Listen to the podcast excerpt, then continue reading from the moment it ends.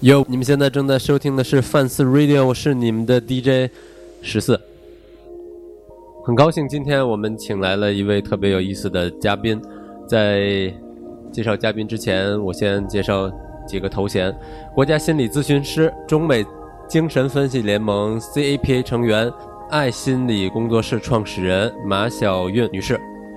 大家好，因为因为我知道你是做心理心理咨询心心理咨询，所以对对对。所以此时此刻我比你紧张，因为我我我觉得像你这种工作，很容易就能把一个人给看透了。对，呃，所有坐到我对面的第一个、嗯第一次来咨询的来访者，可能都会说这句话。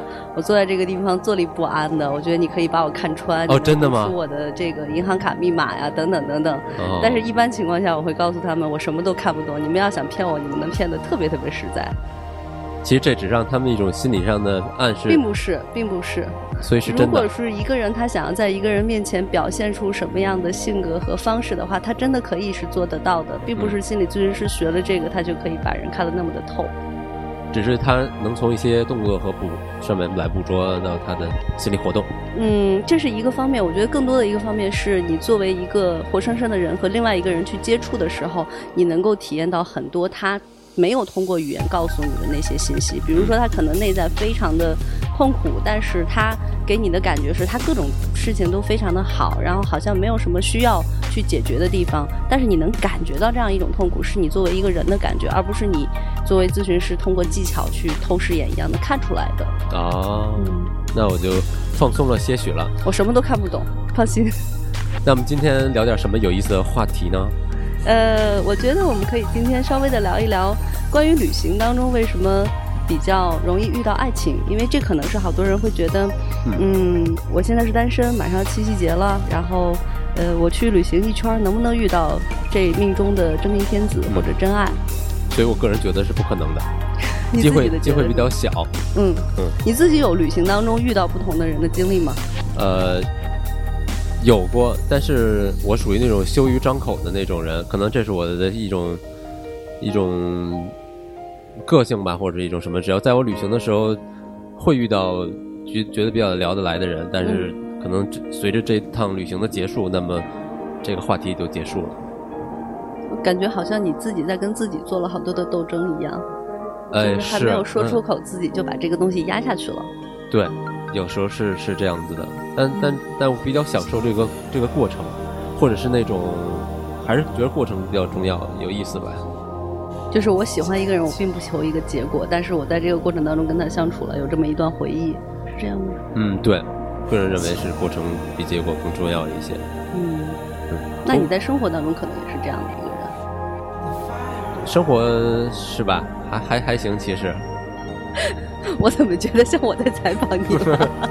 就一下把自己放到了一个很被动的状态。那对，因为你是今天的大 boss，你可以向我提出各种问题去轰炸我的。嗯，对。那么问题来了，我知道一开始你是做做和现在的工作是完全不一样的两两个领域，是的，那是因为什么什么样的打击，或是一种什么样的嗯事情让你决定，嗯嗯，这件事有意思，我要继续做下去。确实是一种打击。当你就是，呃，如果这个事情说起来的话，可能稍微会有一点长。就是我之前想做一名记者，是因为小的时候觉得当一个记者能够改变世界。当时真的会有这么大的一个想法，因为我八岁的时候呢，就是，呃，我读书的那个小县城，呃，那个地方呢就有一个新的政策，就是说，如果你想要继续读小学，你们要集资去建楼，就是这个小学的校舍要从平房改到楼房，是需要同学们每个人出钱集资的。嗯在那个时候，如果学校一下子要学生拿出一千块钱来，这是很大的一笔数字。嗯但是呢，当时就有好多的孩子可能拿不出这笔钱来，教育部门压到学校，学校压到老师，老师压到学生，一级级，到最后老师就变成了一个，你如果不拿出钱来，你下午就不要来上课了。我的同桌就是这样，就真的没有来上课，一个大眼睛的小姑娘，我上小学一年级那时候，嗯。嗯，结果这件事情呢就愈愈愈演愈烈，因为我们那个县城里面有至少一半的学生是农村来的，他们只有秋收的时候才能拿出一笔学费来，嗯这对他们来说立时立即的筹集这笔钱是很难的。呃，后来呢，就是有一些高年级的学生不想给家里增加负担，就去血站卖血，然后他们一下子要跑三个血站，因为他一次卖血大概三百块钱，嗯。他要一天跑三个血站，这样的话身体是受不了的，嗯。所以就有很多学生上着上着课就晕倒在操场了。这件事情就被很多的人举报给了当时的焦点访谈，然后焦点访谈就在我八岁那一年的时候到我们学校来做了一期采访，然后这件事情在中央电视台播出了以后，就一下子平息了，所有的退款全部都退回给每个学生了，然后我就会觉得。记者是一个很神奇的行业，它可以把大家特别愁的一件事情，像一个魔术一样把它给变美掉。所以我那个时候会觉得，做记者能够真的改变一些东西。呃，这可能是我前些年一直想要去做记者、做主持人的这个初衷。但是，呃，真的做了三五年的电视行业和记者行业之后呢，我会觉得，嗯，可能跟我想的真的不太一样，因为有很多时候你在一个呃体制当中，你的话语权是非常少的，你想要去做的事情的自由度是非常小的。那可能这也是刺激我为什么觉得，还不如说我停下来去，嗯，读读书，去看看世界，这样去走一走，这是我可能当时的一个考虑的初衷吧。嗯，那我打断一下，那个校舍盖起来了吗？后来没有，就当时所有的那个钱全部退还了以后，呃，大概又拖了两年的时间，后来是教育部门又拨了一笔款把这个楼建起来的。嗯，对，所以也没有建成，然后呃，后来是后来是有这个教学楼了，但是不是花的这个学生的钱了，就、嗯，对。所以当时给了你一个很很很萌动的一个一个感觉，就是我当了济州就可以，那叫扶贫济世，或者是像我觉得像像像一个很神奇的事情一样，嗯你不觉得吗？就是你突然之间，大家都会觉得很痛苦、很困难、很纠结的一件事情，突然之间他们来了一波人，做了一些什么事情，这个事情就没了。当时我记得是白岩松在那一期的电视节目上面，我们全家人吃完了。这个晚饭以后就坐在电视机前看自己的小城市发生的事情，特别有意思。后来我在中央电视台的时候，有一次做完节目，看到白岩松走到车库去的时候，我特意追上去，我说：“白老师，谢谢你。”他说：“啊。”我说啊，你可能不知道，好多好多好多年前，我是坐在电视机前看你的一个人。他可能看粉丝看太多了，所以也就没当回事儿。不过我也是向他表示了一次感谢。嗯，对对对。那所以后来在体制内的那些事儿，其实就就是跟直接想象的是不一样的。呃，可能是越做越会觉得它更像是新闻生产线上的一个，你是你是一个合格的零部件，你在生产的是就像日用化的这种产品一样的东西，但是你的个性化的东西和你想要去表达的东西可能会越来越少一些。嗯，加上说当时我其实是挺想出去旅行的，但是我连续三四年的时间一天年假都没有休过，所以当时就憋了一股劲儿，一下子要走好远好远、嗯、这个样。所以这一下就去了好几年。差不多，对对对，从一一年辞职到现在，也在断断续续的旅行有五年了吧？嗯嗯。那当时去留学的时候，当时选的专业就是跟心理咨询有关的吗？呃，当时选的专业不是跟我的本科的学的就是大众传播嘛，哦、跟本科学的传播学是有关系的。当时是觉得英国是 BBC 广播公司嘛，嗯、然后出去以后是不是看看国际范儿的是什么样子，然后就这么去了。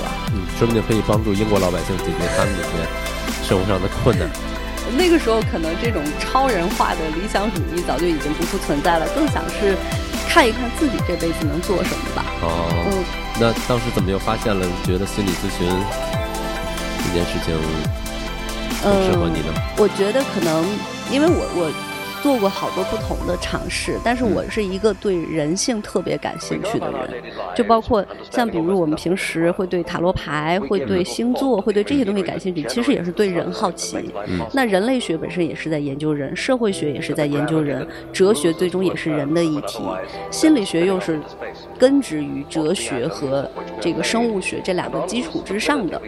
所以当时当我比较感兴趣一些人类学的课题的时候，就能看到很多是跟哲学相关的书籍，像最早的时候就是希腊神话当中我们看的这些，它就是心理学后来去研究潜意识的一个呃起点吧。那这样就研究着研究着就发现，哎，心理学这个东西很好玩啊，嗯、然后就觉得，嗯，这个又可以跟人打交道，又可以研究人，然后还可以研究自己，了解自己，嗯、于是就越学越有兴趣，慢慢就走上这条路了。哦，嗯、那你当时研究的第一个人，还记得他是什么样子的情况吗？嗯，我觉得我可能当时真正的去去思考、去研究的人，是我自己吧。哦，对我我会想知道自己为什么会有这样的想法和行为，为什么我会，比如说我会特别喜欢一个人旅行，嗯，那可能有的人他就特别喜欢结伴旅行，这可能就是一个不同。所以我很多的问题会跟自己去比较，然后会发现这个东西对于自我认知和自我成长有很大的帮助。那你既然说旅行，而且是一个人旅行，嗯那我有一个问题就是，你在一个人旅行的时候，是沉默的时间多呢，还是跟当地当地人交流的时间更多一些呢？相对来说跟自己对话的时间比较多。这可能跟我童年生活经历有关，因为我小的时候也是长期我们家老搬家，嗯然后我长期是一个人，就是换了不同的环境以后呢，经常没有小伙伴的时候，我就开始跟周围的花花草草去玩儿，这可能决定了我未来在旅行的时候就不太喜欢有一堆人在这个地方，因为你的想法会不断的被人左右，要去，我又是一个比较愿意去倾斜向别人的需求的这样的一个人。所以呢，就是在旅行的这个过程当中，我更觉得一个人会自由自在一些。那这样的情况下，可能你自己跟自己聊天的时候比较多一点。嗯那么跟当地的人互动也还蛮多的，但是，嗯，不会说像是像是我们平时这样，我见了一个朋友，这样一直跟他聊，大概就是，哎，我在吃饭的时候见到一个餐馆老板，我在走路的时候遇到一个什么老大爷，就这样的去偶遇的方式。嗯，那自己一个人旅游的时候，会不会出现一种情况，就是我看到了一个特别漂亮的风景，然后当时特别的开心，想把这个一个瞬间来分享给爱的人或者身边在乎的朋友，嗯，但是可惜当时没有，即使来拍下来，就都描述不了当时能看见的那个情景，会不会觉得很遗憾？或会有这种感觉，真的会有这种感觉。我觉得你说这个这个感觉，可能大家或多或少都有经历，就是你能够真正用照片和文字表达出来的，大概是你看到和体验到的那么百分之二十到三十、嗯而更多的那个东西，你只有在当时当地的时候才能有那样的震撼。有的时候你看到一个特别惊人的那种。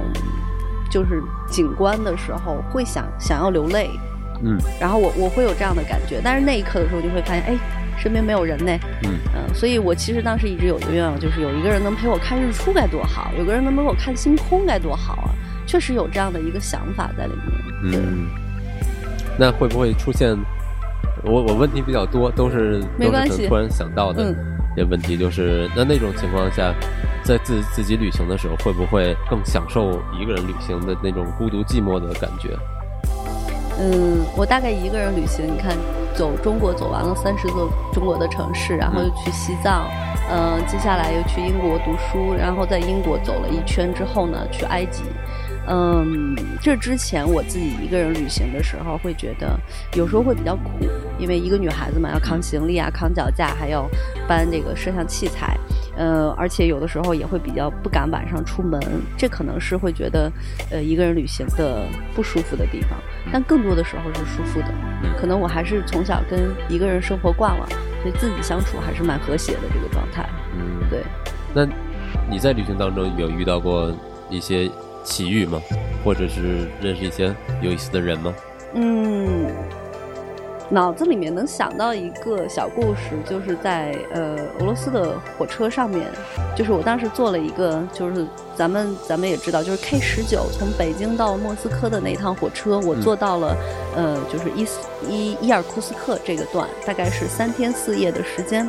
我之前也在就是书里面或者是论坛论坛上面会写一点，呃，第一天的时候，那整个车厢只有我一个乘客。哇，我虽然买了一个二等座，然后是四个人的那种车厢，但是整个一节车厢只有我一个人。然后那个列车员又是讲俄语的，所以语言不通，他就经常过来咚咚咚敲敲门，然后给我个热茶就就完了，我们也没有更多的交流。然后到第二天的时候，就从北戴河那边吧上来了一个老太太，是俄罗斯老奶奶。我们都知道俄罗斯大妈人特别好哈。开始我们俩头一天的这个交流完全是靠比划和猜，嗯然后他是那种手舞足蹈、载歌载舞的方式跟你去表达，你大概也能明白，就是他跟你说这个山啊、水啊，叽里呱啦说一大堆。哈拉少，对对对，哈拉手，你就不停的在跟他哈拉手，嗯就这个样子。但是到第二天的时候，上来了一个中国小哥，他会一点点俄语，他就哦给我们做翻译，所以我就慢慢的知道了这个老太太的她的一些经历，就是。呃她的名字叫做 Damala，就是一个很普通的俄罗斯女性的名字。嗯，那她出生的那前一年，就是她母亲怀她的时候呢，是二战爆发的前一年。在这个时候，她的父亲就说。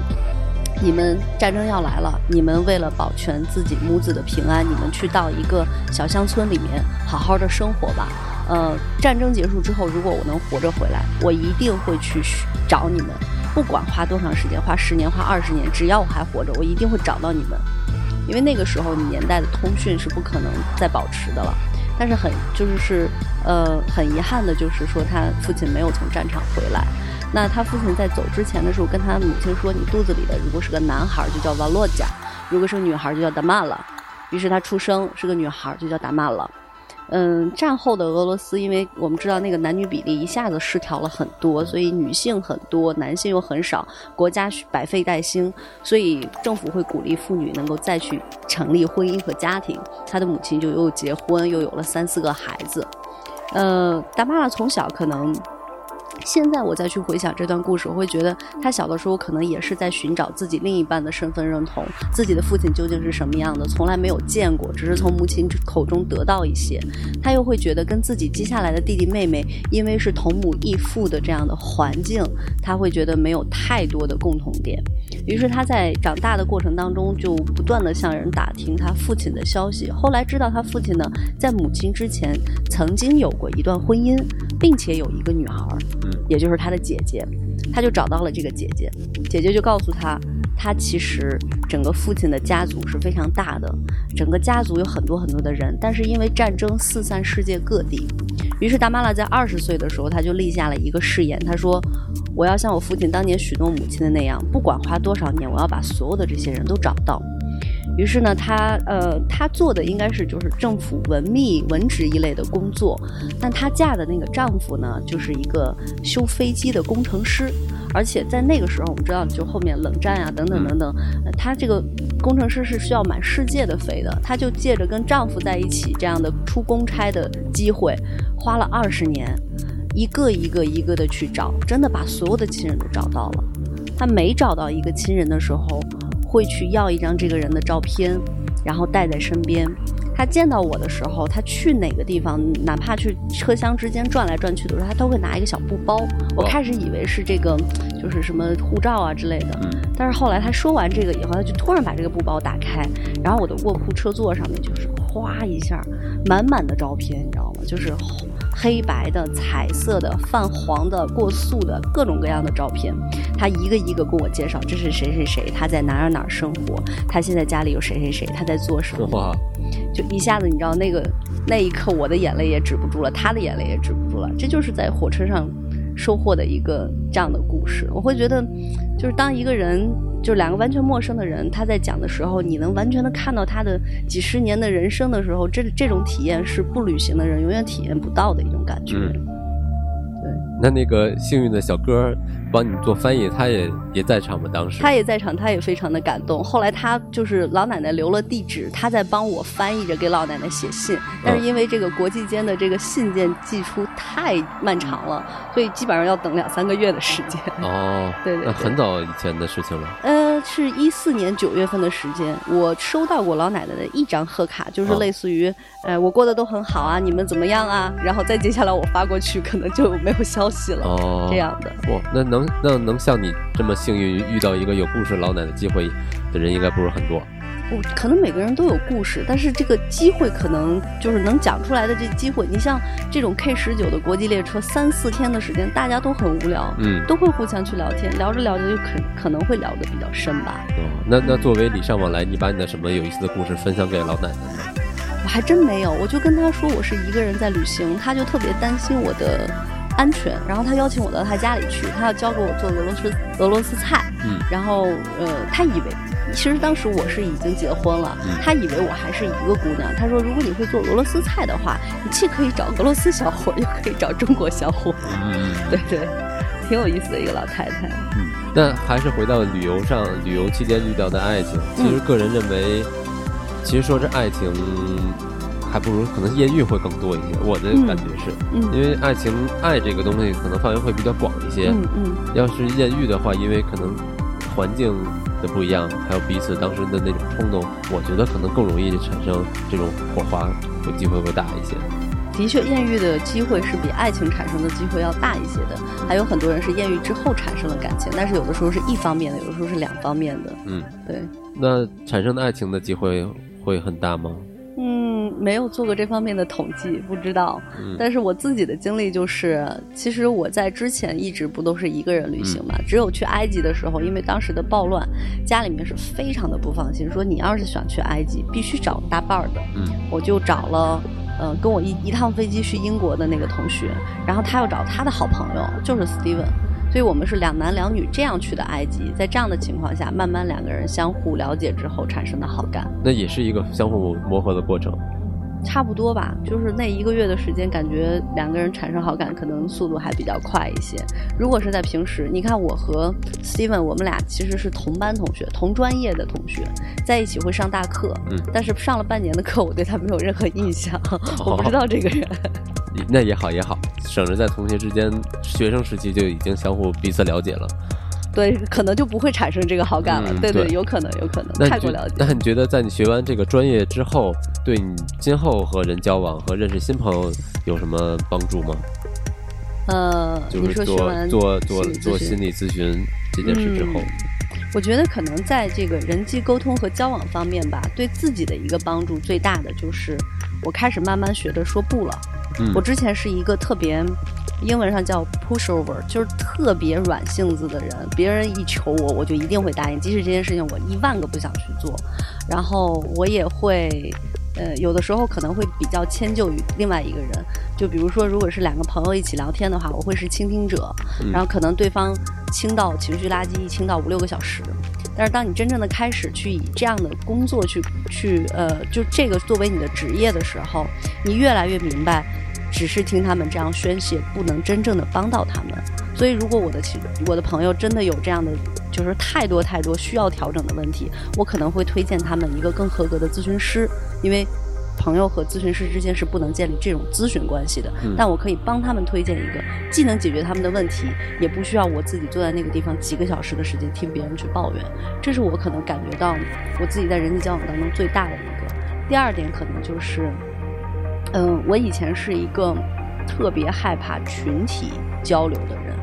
我比较喜欢一对一的这种交流方式。如果是一群人聚餐吃饭的这种状态，我会变得很局促，甚至有一些轻微的这个社交恐惧症，不想去参加这个过程。这个也是在自己进行了心理咨询和成长之后，有了一个很大的改善的。这这是一种心理暗示吗？就是当你恐惧一件事的事情，但你又不得不做，嗯就给自己一些小小的暗示，说我可以呀、或者是嗯，可能不是更多的心理暗示，更就是我我把这个问题的成因慢慢慢慢找到了，嗯可能我就对这件事情就没有那么的恐惧了。哦嗯，如果你不停的只是在镜子前跟自己打气，我能去，我能去，但是你到那个地方可能会更紧张，还是会怯场。哦，对所以不是那么简单的事情。对他可能需要很长的时间去自己往往里边去挖。那你善于把一些人归类吗？我可能不太善于把人去归类，因为我觉得可能就像嗯，我们刚才聊的像像星座啊这些嗯，他会比较愿意愿意把人去归类，然后很多人会觉得哇说的好准，说的就是我。其实他，呃，就像占卜和算命一样，他其实说的只是一个范围。但是你就正好往这个范围去贴近的时候，你的某一部分恰好符合了这个，你会觉得他好准啊，他能够读懂我的心思。嗯但其实他只是设立了一个这样的圈，你可以走进去，你也可以不走进去这样。但是我做心理咨询的时候，就经常会有人会问，你说我这是什么病啊？啊，你说我这是什么什么症啊？我是不是焦虑？我是不是忧郁啊？我都会说，你只是你自己，你是一个独一无二的、完全可复制的个体，你有你自己完全不同的经历。就像同样一件事情，我们每个人的体验是不一样。一块蛋糕，我吃可能会觉得甜，你吃可能会觉得腻，这就是不同的体验。那每一个人都是由众多这种体验慢慢形成的现如今的这个人，所以我觉得没有办法去把一个人去归为一个类别，那更像是医院对症下药的去治疗。你是这个病，给你开这个药。那心理咨询可能更加个人化一些。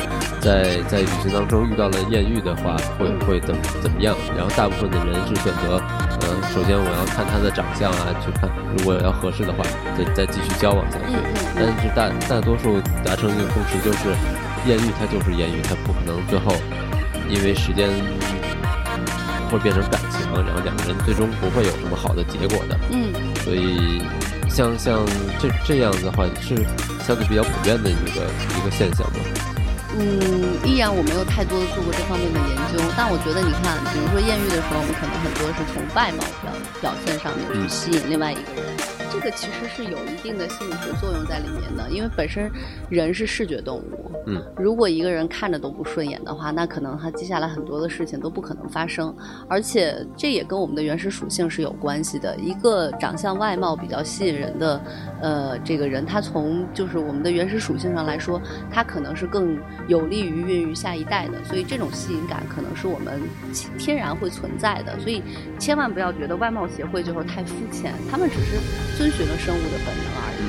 呃，那么如果两个人真的在一起去相处的话，我觉得会有很多很多的问题，可能不是在旅行这个过程当中能够集中的了解出来的。这可能是很多的感情没有办法，就是艳遇没有办法成为感情，这段感情可能没有办法长期的维系下去。但也并不是说一定就这样。我想你看，像穷游之前不是谢谢菜菜，就是一对很模范的情侣典范，也是在旅行当中两个人一路走了那么的那其实像男生女生，我觉得。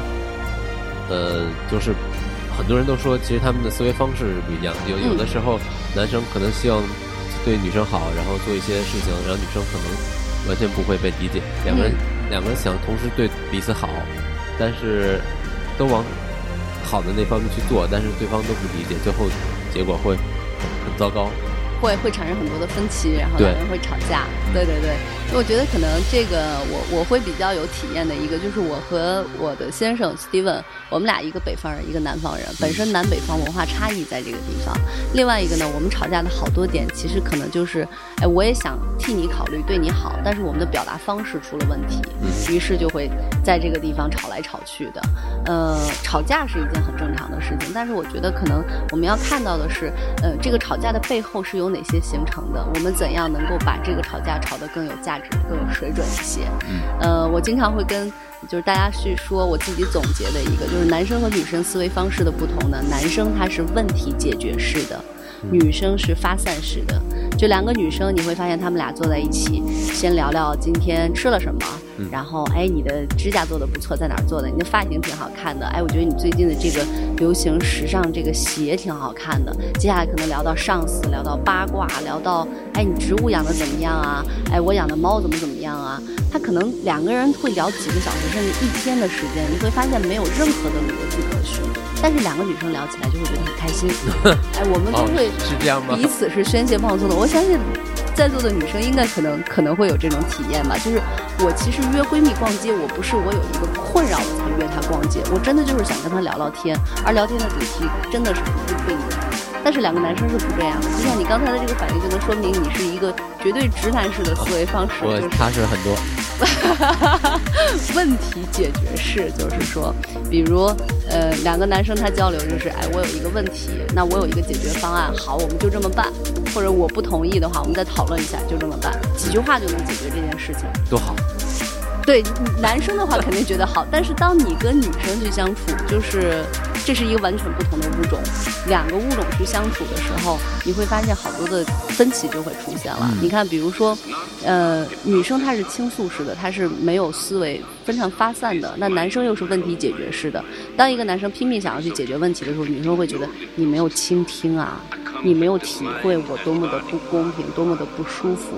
呃，我昨天在分享的时候也举了一个那个小例子，我稍微说一下，就是，比如说哈，一个场景，呃，女生回到家里面，然后很生气，然后说今天烦死了，真的做过得太糟糕了。男生可能上来问怎么啦？然后女生说，你看啊，我今天，呃，我去逛街啦，我去跟那个谁谁谁一起逛街啦，啊，就是那个谁谁谁的女朋友，啊，你知道呢，他们俩前两天闹分手来着，你知道为什么闹分手吗？就是那个男生跟他前女友联系。啊，我觉得这个男生好渣，怎么能跟前女友联系？这种人简直是要不得的。你会不会跟前女友联系啊？啊，男生说：“亲爱的，你能说重点吗？” 然后女生可能就说：“哦，对了，今天我这个逛街的时候，我妈妈给我来电话，说我下周有个亲戚要过来，哎，我们上次吃饭那个餐厅还挺好吃的，你看看打电话能不能遇到位子，约到位子。如果能约到的话，你帮我定一下；约不到的话，你就帮我再换一个比较好的条件 OK 的啊，最好是海景的这种餐厅。哎，我们也比较有面子呀，等等等等。然后男人说：“你到底今天遇到什么事儿了？”然后女生就说：“你看哈，我今天试衣服。”我刚还了信用卡，我不想买衣服来着。但是你看我这件衣服穿着那么好看，然后两件裙子我试的都特别漂亮。但是我又觉得，你看接下来虽然我花了很多的钱，但是我下个月同事的生日聚会上面，我想穿的好看一点，我不想跟别人撞衫啊，对不对？那这个时候可能收银员跑过来了，说：“哎呀，两件衣服都好好看啊！你要一起买的话，刷什么什么卡，你可能打个七五折、八五折。”哎，这时候我就觉得哇塞，赚了好多钱呀，一下子。于是我就很高兴的去买单，但是我去买单的时候发现我没有带这个银行的卡，哦，于是我就没法买。哎，我觉得今天真的是糟透了。你如果听到这样的抱怨和这样的叙述，你会做什么反应呢？那明天再去买喽。哎，这也还行，就是你是一个问题解决式的。那如果他接下来还跟你说，我觉得我今天过得真的是糟透了。哎，你有没有听啊？我今天你看我经历了那么多。哎，你看那谁谁的跟她男朋友闹分手，我觉得感情这件事儿可不牢靠了。你接下来怎么办呢？所以这时候可能就会触及到某一些人的点，因为像我个人认为，如果你喜欢一样东西，就去买好了，今天没买，明天可以买得到。但是像后来又提到了男女生的这些问题，比如说你会不会跟你的前女友去联系？嗯，这可能就是涉及到了一个信彼此之间的信任的问题了。嗯，这这一点呢，我觉得大多数男生都不希望现在的现任的去怀疑自己。嗯，所以他就这一点就变成了问题的矛头了，可能就会争吵起来了。对你可能就会觉得，哎，你你是不是不信任我？你怎么突然之间提出这个问题来？对，对，这是典型的问题解决式的思维方式。哦，是这样。就是把钉子这个东西，就是你看到的是他叙述当中的问题，然后你想要把这个问题解决，你觉得问题解决就好了，对不对？但是女生不是这么想的，她在跟你说这些的时候，其实是表达欲和倾诉欲，她希望你能听到并且共情她。那我此时此刻应该怎么做？就陪他继续聊吗？还是说算了，我们换个话题？我知道一个特别好吃的餐厅。换话题绝对不行，换话题说明他刚才说的所有的这些东西你都已经否定，你根本就没有在乎他。他可能会觉得你在心里面上面是不够在乎他、不够重视他的，你们的矛盾会更加的升级。那如果像一个语言复读机把他说的话全都再重复一遍，他会好一些吗？呃，其实心理学上有一个统计，当一个男生在巴拉巴拉，呃，当一个女生在巴拉巴拉说了一堆，然后。他问男生听没听，男生说啊，我听了。那你重复一下你刚才说的，百分之九十九的情况他能重复的下来，因为只要我们有百分之五的注意力在这个上面，我们都能重复他刚才说的话。嗯，所以这个并不能证明你对他是用心的。哦，那那怎么办？怎么能让他感觉到他觉得比较的共情和比较的就是温暖呢？就是首先你要让他知道你听了，于是你要感受他的感受，这一点可能说起来比较难。就是当你在跟他做解决问题的时候，你是站在他的对立面，对不对？我看到你这些里面有一个问题，你解决不好，我来告诉你怎么去解决。男生可能觉得这样比较直观，也是想要帮助他，这个是完全可以理解。但女生不是这样想，女生的希望是我哭的时候，我冷的时候，我难受的时候，你坐在我身边陪我一会儿，你哪怕一句话都不说，足够了。他在我的身边，这个心理上的被共情感可以让他有幸福感的。大幅度的提升，那么这种情况，你可能说，亲爱的，我觉得你今天真的过得很糟糕。你看他，他表达的就是糟糕的情绪，你去共情他这个情绪，然后你可以接下来用你的第二步，我们去吃点好吃的吧，甚至你用你的第三步解决最终问题的办法。明天我们把这两件衣服都买了，我陪你去买，中国好男友不就出现了吗？但是呢，就是大部分的时候，我们的这两种思维方式会让我们回答就按照我们本身属性的这种方式去回答，就会有很多不必要的争吵。呃，我刚才其实昨天我还讲了一个地方，就是为什么我们会出现这样的思维方式。其实你的问题解决式的思维方式是完全可以被理解的。为什么这么说呢？作为男性，尤其是越 man 的人，他其实问题解决的思维方式会越强烈一些。嗯。原始的男性，他的社会属性是什么？就是他负责干什么呢？社会分工。体力活动去追逐小动物猎狩猎，狩猎对不对？狩猎就是他的一个最主要的，我们一下就能有一个很明确的答案。那他狩猎的这个过程是需要全神贯注、百分之百的集中自己的智力和注意力的。他所有的体能和注意力都用在这一件事上，这就形成了他的问题解决式的方式。如果他一不小心，他可能一下子就被野兽吃掉了。所以他永远是在外面征战的这个状态，就像我们男性为什么会喜欢体育竞技呀，包括球赛啊这些，这是他原始猎杀属性的一个体现。因为我们在文明社会，大家都是做文明的事情，不可能再像以前那个样子了。但是这个这个部分的本性还是有所保留的，所以男生会非常热衷于这种竞技式的游戏和方式。那么，女性女原始人在原始社会她干什么呢？母性，比如照顾小孩啊，然后享受就好了。还有什么其他的吗？你能想出来的？嗯，更多的还是维持。族群之间关系，家里面族群之间的关系，对吧？这个部落之间有没有什么关系上的事情啊？包括这个洞里面有一团火，他可能要去生一下，照顾孩子这件事情，他可能还要防止，比如说什么虫子啊、老鼠啊，会不会进到洞里面？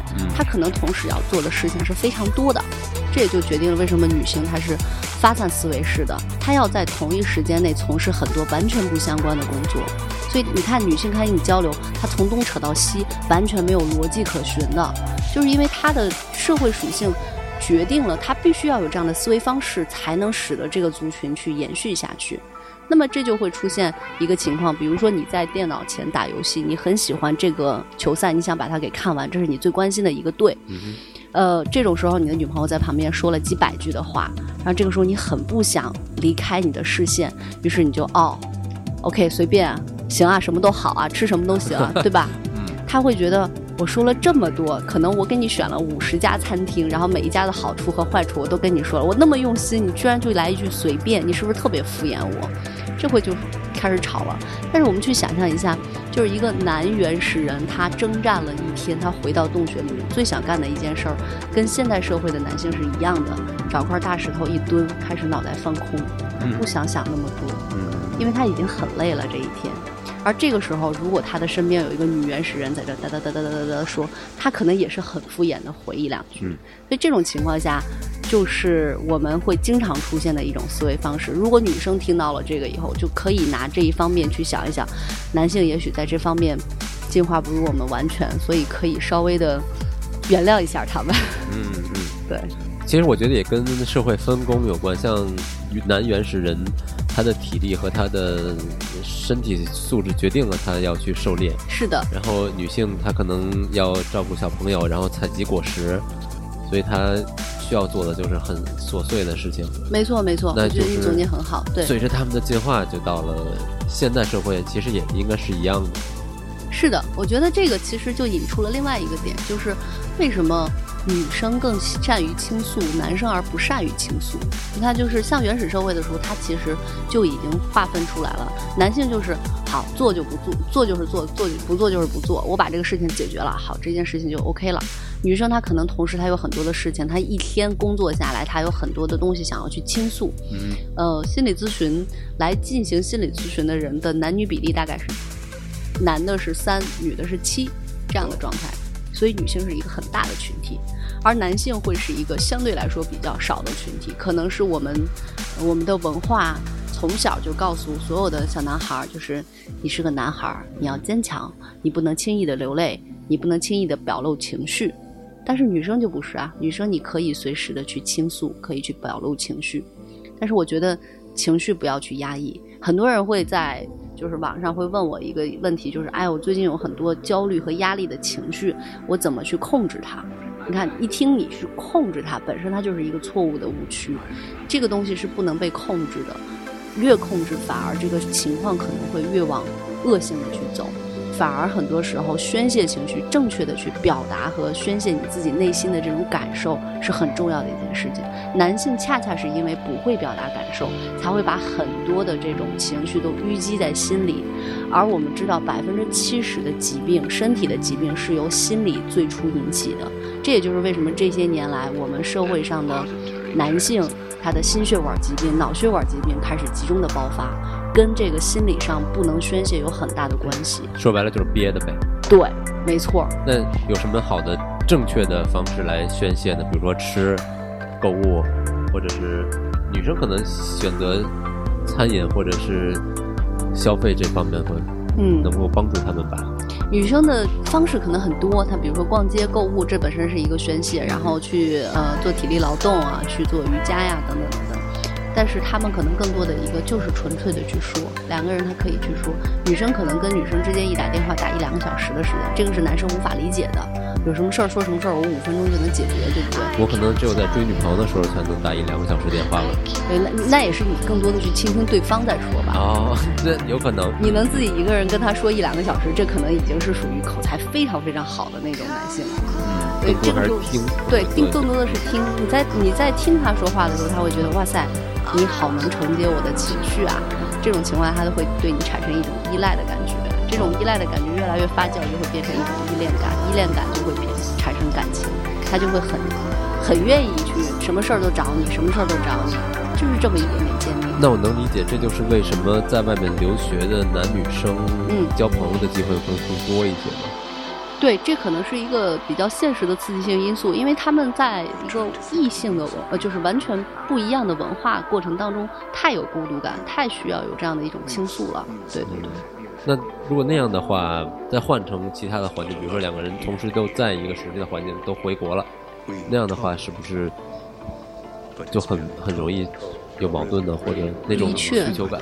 的确会有这样，比如说两个人都在异国他乡，然后可能因为语言上的障碍，呃，不太容易跟当地人去交流，也不是很熟悉周围的这些事情的时候，呃，尤其是我们知道在国外会遇到各种各样的，呃，就是程序啊、证件啊、文文件上的事情。我自己在英国就是经常会出一些这样乱七八糟的事情，然后就要知道一步一步该怎么走。这个时候男生其实很很会去处理这些事情，一二三四，这样就给你调理的特别好。这时候女生会特别愿意依赖这个男生，而她的这种依赖感其实有一点像小女孩儿，就特别小的小女孩儿依赖爸爸的那种感觉。但是回到国内以后，她的所有的社会支持重新恢复了，嗯她会觉得你不再那么重要，她不再那么需呃需要你了。那可能她对你之前的那种专一和依恋的感觉就不会那么浓烈。男生这个时候会突然之间怅然若失，觉得哇塞，你不再需要我了，你不再需要我，可能就意味着我要失去你了。这可能是很多感情会出现的一个一个指征吧。嗯那那我觉得，如果想让夫妻之间的关系非常的和睦，最好每年都去旅个行，因为男生解决事情的方式可能更直接一些，然后会觉得，嗯，我在家里还是有存在感的，还是会被需要的。对，我觉得你可以去创造机会，旅行是一个很好的方式，因为如果两个人的时间能碰得上的话，两个人一起旅行，呃，会有一段很好的共同的回忆，包括呃男生的这种担当感和女生的这种细腻都能在旅行当中体现。呃，如果说没有机会去旅行的话，也有一些其他的事情可以一起去做，比如说，嗯、一起去从事或者是一起去建造一些什么东西。你会发现，刚开始两个人去装修房子的时候，两个人可能吵得非常厉害，每个人都想占据主导，就像是在婚姻当中，每个人都想去控制另外一个人，控制这个家的主导权一样。但是，一旦这个房子建起来，这个这个两个人就很难去离开这个房子，因为是他们共同去建造的东西。嗯所以，共同去经营一件事情，共同去营造一个事情，会使两个人的纽带越来越牢固。嗯！那我们先听一段音乐，我们稍后回来。I brought you something close left with something new. See through your hair.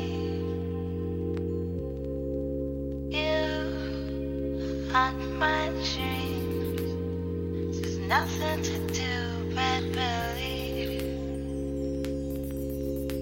Just believe.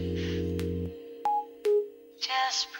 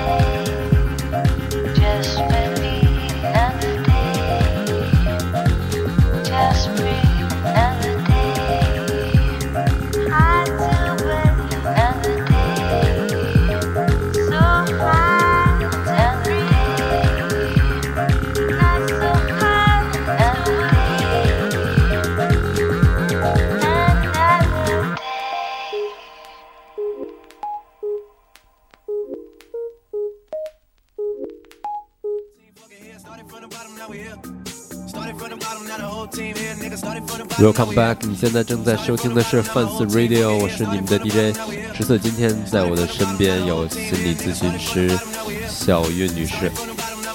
大家好，首先，我得感谢你用了这么长的时间告诉女生，男生跟他们的想法是不一样的，所以你们要尊重身边的男性，然后他们的回答是很在乎你们的，虽然有时候不是你们想要的答案吧。对大家多一些沟通和理解，可能会越来越近，少一些分歧和争吵。嗯那我有一个替你有一个困扰，就是那你在接触那么多心理有需要帮助的人的时候，他们把他们的心理问题倾诉给你，你会有一些还就是就是负面的对你有些影响吗？嗯，就是比如说，就是有很多人跟你倒了很多情绪垃圾，你怎么办？你会不会有一天崩溃掉？呃，我觉得如果一个咨询师他想要在这条道路上走的时间长的话，他一定要有自己很好的支持系统。像我的话，每星期我现在花在心理学的个人成长和提高上面的时间大概是二十到三十个小时，这其中包括我自己的学习和成长，也包括我和我自己的督导师去见面。那我的督导师呢，主要是从个案上面去帮我去解疑答惑。那么我自己也会见我的分析师，也就是说，咨询师也有自己的咨询师。哦，那他可以是一个更更资深的，比如说我的咨询师七十六岁了。啊、那他可能是一个更资深的，呃，在这个行业里面的咨询师。那你的一些个人的议题也需要去跟他更多的去经过疏导和宣泄，这样的社会支持系统可以使一个咨询师他越来越成长，越来越成熟。所以整整个的这个过程，呃，大概要持续到十到十五年的时间。那么在这之后的话，你依然是可以有拥有督导的。那这个督导可能是跟你平级的，差不多的阅历和年限的。那你们之间可以互相之间交流，当然也是在一个绝对保密和安全、有这个保密协议规范的情况下，但是肯定是要有自我成长、呃自我提高和自我关照的，因为这个是你呃长治久安的一个必须要保证的东西。需要一个人生的导师或者是一个人来解决你的的问题。嗯，更多的是说把你自己的议题，呃，理得更加的清楚。这样的时候，你在跟你的工呃来访者去工作的时候，就会比较的客观。因为有的时候你的个人议题没有解决清的时候，他会被带入到咨询当中，可能会变成来访者伤害的呈现。所以这是一个非常严肃的东西，需要需要时时的警惕。嗯，那像这种，比如说像像你接受的都是一些非常。嗯，怎么说？就是社会上或者是一些情感类之间会遇到的问题。嗯那你有没有那种好奇心去挑战一些非正常人类，比如说那种犯罪心理学那种心态有点扭曲的人，想知道他们到底是什么问题，嗯，或去解决他们的问题呢？呃，我自己其实对于就是呃悬疑呀、什么就是就是有一些人格分裂方面的东西是比较感兴趣，也看过很多的资料，但是我现在还没有到达能够去跟这些人工作的级别。我自己承认，因为我还是属于在这个行业里面只摸爬滚打了四五年的时间，很短的一个时间。呃，一一般就是如果出现了人格上的障碍和分裂的话，它可能已经属于精神科医生的治疗范围了，而且这种情况下是需要长期用用药物扶持的住院治疗。那这个已经不是属于心理咨询的范围了。但是我可以说的一点就是，呃，人格上面的改变，心理咨询时时刻刻都在做，但它这个改变可能是更加润物细无声的一个。呃，那么如果是人格分裂这种，或者说我们更科学的一个叫法叫做，呃，就是人格障碍。那那如果他有这个情况的话，我觉得、呃、越早去就医可能会对他的帮助越大。哇，嗯。但你可以通过跟他的聊天，知道他的一些想法跟普通人不一样的。我觉得可能大部分的人都能够知道会有一些不一样，就是你在跟一个人聊天的时候，会有一种异样的感觉，就是觉得某个地方会很奇怪。比如说，你开车在路上的时候，前面有一辆车卡了你的位置，然后你会觉得很生气，对不对？你可能高速公路上觉得要出危险了，然后你很想把这个人揪出来打一顿。嗯但是一个人格整合的人，他就会这个怒气最多就是骂两句过去了，他不会真的下车去打一顿。但是如果是人格分裂的人，呃，最极端的那种情况就是这个人格他愤怒的人格完全占据了他的整个，他会真的下车把这个人揪出来打一顿，然后打完以后，他再回到车上平息下来以后，他的原来的那个人格回来的时候，他不知道发生了什么。这就是人格分裂，哇因为我们每个人身上都有很多很多的人格，不是小李子在在拍那个二十四重人格嘛？那个是一个真正的案例，就是比尔他自己因为早年经受虐待，他幻想出了二十四个人格，不同的人格在不同的轮流执政。那我们大部分的人的各种人格是统一和整合的，我们在不同的时候是不同的方面，所以人是一个多面体。哦，嗯，那如果在高速上开车被前头车别了一下，然后突然这人表现出很开心的心态，那是不是更可怕呢？呃，也不一定要看。如果一个人他的情绪调节真的是很不错的话，他可能会表现的比较开心。也有一种可能哈，笑的人背后有的时候是愤怒。哦，对，一个人他可能在谈起一段很伤心的往事，或者是很愤怒的往事的时候，他的面部是笑的。嗯这是他惯用的处理方式，他压抑了更多的情绪、更深的情绪在里面。那这些人我觉得是更需要被帮助的，要看他自己有没有帮被帮助的意愿。应该没有他好像在说一个具体的人。啊，说的有点多了。那好吧，那么在节目的最后，哦，再说不知道又该说出来什么东西了。那么在节目的最后，再次谢谢小雨今天的到来，给我们科普那么多不知道的知识，谢谢我今天也是瞎白活了半天。以及那么多我不想再知道的知识。就 人人其实是脆弱的被挖的太深的话没有一个安全的环境在这个环境里面去暴露太多就是在野蛮的伤害了。嗯好吧那没有买卖就没有伤害。希望大家继续关注范斯 radio 那我们下期再见拜拜。拜拜。